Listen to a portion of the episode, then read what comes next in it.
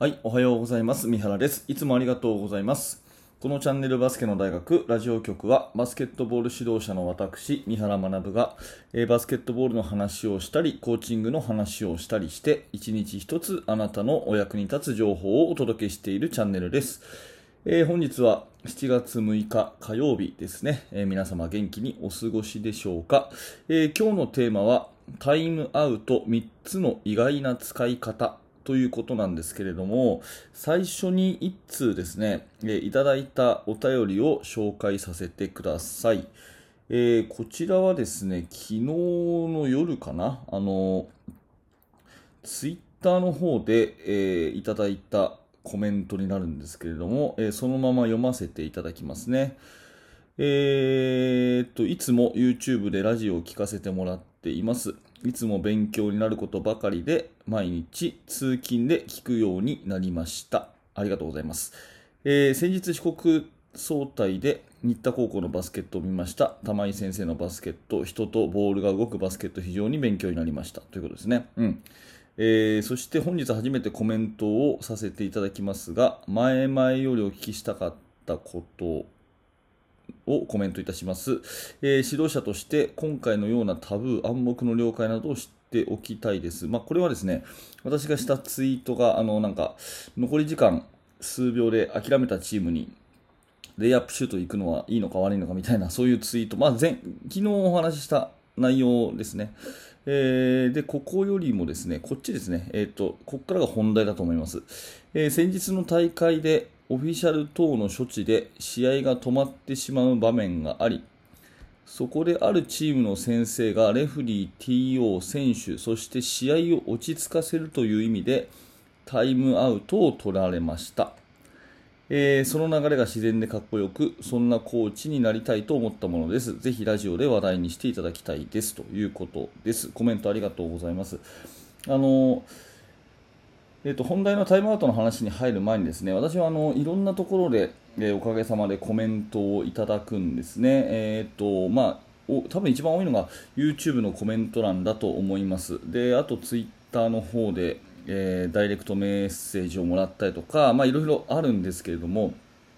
基本的にですね、えー、と返信をさせてもらってないんですね。えーというのはやっぱり毎日ですね、えー、と数がすごく多くてでこの人には返すこの人には返さないっていう風になっちゃうのもあれなんで、えー基本的にですねそのオープンなところで誰でも見られる YouTube のコメント欄とかあとは Twitter のこういったところっていうのはうんと直接コメントをするっていうことは基本的にしていないんですね。うんたくさんのコメントいただいているからこそ、えー、と全員に、えー返信がしきれないので、えーただですねぜあの全部読ませてはもらっているので、えー、とこういったコメントもまあ嬉しく思っております。で、ツイッターの方でね、えいただくっていうのはいいかもしれないですね。えーとあのメンションで飛ばしていただけると私の方も必ず見れるので、えー、ツイッターの方でいただいた方が読みやすいかななんてちょっと思います。で逆にですね、えー、とメルマガのあの質問ありますかっていうやつとかですね、えーメルマガの課題提出とかっていうのはもうすぐに、えー、と返信をなるべくしてますしでもっともっと即、えー返信をする必ずやり取りをしているのは、えー研究室の方なので、えーバスケの大学研究室もしね、えー私ともうあのより近くにつながりたいという方はぜひ研究室の方を、えーご覧になってくださいということをちょっとお話を挟みつつですね、えー本題の方に入りたいと思います、えー、とタイムアウトの意外な3つの使い方ということなんですけども今これねコメントいただいたのは試合をね落ち着かせるためにベテランのコーチなのかなが、えー取ったという、まあ、こういうやり方ありますよね。で普通タイムアウトっていうのは自分たちのチームの流れが悪くて、え何かこう指示をしたいとかねちょっとそれこそ気持ちを落ち着かせたいとかっていうために試合を、えー中断する、えーのが、まあ、メインな使い方ですよね。うん、でそれ以外に、まあ、私が実際にやったことがあるというよりはどっちかっていうと、まあ、他の人がやってるのを見たことがあるっていうね、えーそういうやり方のタイムアウトこういう使い方も確かにあるなっていうふうに今のコメントを読んで思ったのでそれをちょっとね3つほど言わせていただきます。えー1つ目がですね、えー審判や TO とのコミュニケーションのために取ると。うん、あの先ほどのコメントにあったように審判、えー並びにテーブルオフィシャルとのコミュニケーションのためにタイムアウトを取るというやり方ですよね。うん、それから2つ目はですね、えー怪我の手当のために取るとうん、怪我の手当のために取るということですね。で3つ目は、えーと、相手のスローインを読むために取ると、まあ、これちょっと説明が必要なんですが1個1個言ってきますね。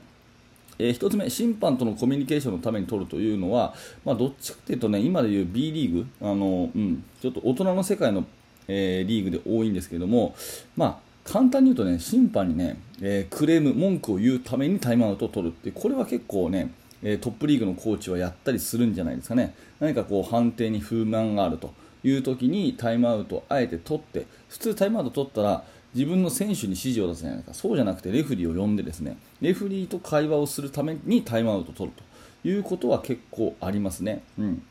で多分 NBA の世界とかだと時々見ますけどもあえてねあえてテクニカルファールを取られ取らせて、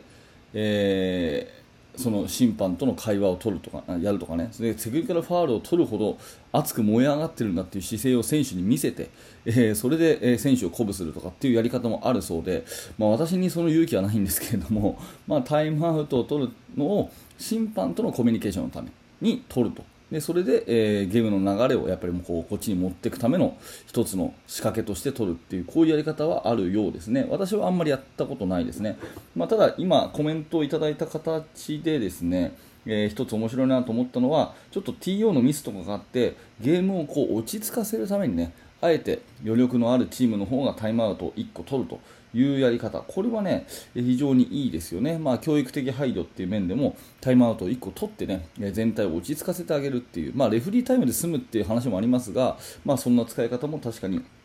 あるんだなというふうなところで、えー、まあ、こういう使い方が1個あるよというね、審判や、え TO とのコミュニケーションのためということですね。で2つ目はね、え怪我の手当ですね、えっと、これはまあ怪我をして1回こうえーと、手当てを受けたら一旦交代しなきゃいけないっていう、ね、ルールはあるんですけどもなるべく早く主力選手をね、えー、戻したいそういうためにですねゲームの進行を一旦止めておいて、うん、怪我の、まあ、テーピングを巻いたりとかそういうね、えー、止血をしたりとかするためにタイムアウトを取ると、まあ、これはね私もやったことあるかな。うん、出血してるんでタイムアウトを取って、まあ、別にベンチ下げりゃいいんですけどそうすると,、えーとゲームがなあの進んでいくと。でそれが主力選手であればあるほどゲームの流れが変わっちゃうのが嫌なんでゲームを一旦止めておくためにタイムアウトを取って、えー、テーピングとかを巻いて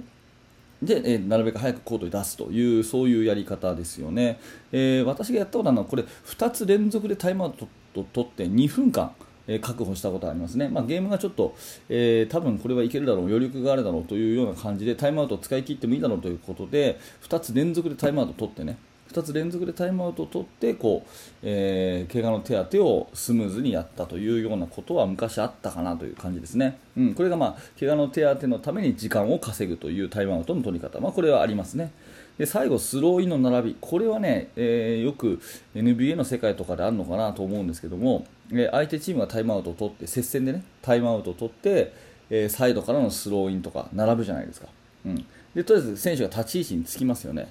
で審判がボールを渡す直前にタイムアウト請求するんですね。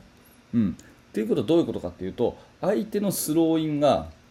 誰がどこに立って、えー、ボックスの位置に立つとかねラインに並ぶとかあのフォーメーションがこう見えるわけですよ。フォーメーションが見えて審判がボールを選手に渡すまではタイムアウト取れますからそのあ並びがこういう並びで相手は来るんだなということが分かった時にタイムアウトを取るそしたら相手はこういう、えー、スローインだったからディフェンスはこうだよねって確認をして、うん、その1回のディフェンスの効果を上げるというようなそういうやり方ですね。うん、あのこれちょっと言ってる意味伝わりますかね相手のスローインの形を見てさあじゃあスローイン始めますよって言ったところでタイムアウト取るというようにすると相手の立ち位置がもう、えー、分かるので、えそれに対して指示が出せるとただこれをやるとですねえー、さらにその相手チームのコーチが上手だとじゃあ相手はこのタイムアウトで対応してくるからスローインの形変えちゃえって言ってまた並びが変わったりするんですけど、まあ、こういうですね、えー、ちょっとしたコーチのやり取りというかたった1回のオフェンスにね、えー、かけるという意味で接戦の時はそういうことをしてですね、えー、スローイン対策を念入りにするために相手の形を見てからタイムアウト取っちゃうというやり方もあったりします。はい。ということで今日はタイムアウト3つの意外な使い方ということでお話をしました。1個でもね、なるほどなと思ったことがあれば嬉しく思います。ぜひ、えチャンネル登録をしていただいて明日の放送でお会いしましょう。はい。本日もありがとうございました。三原学でした。それではまた。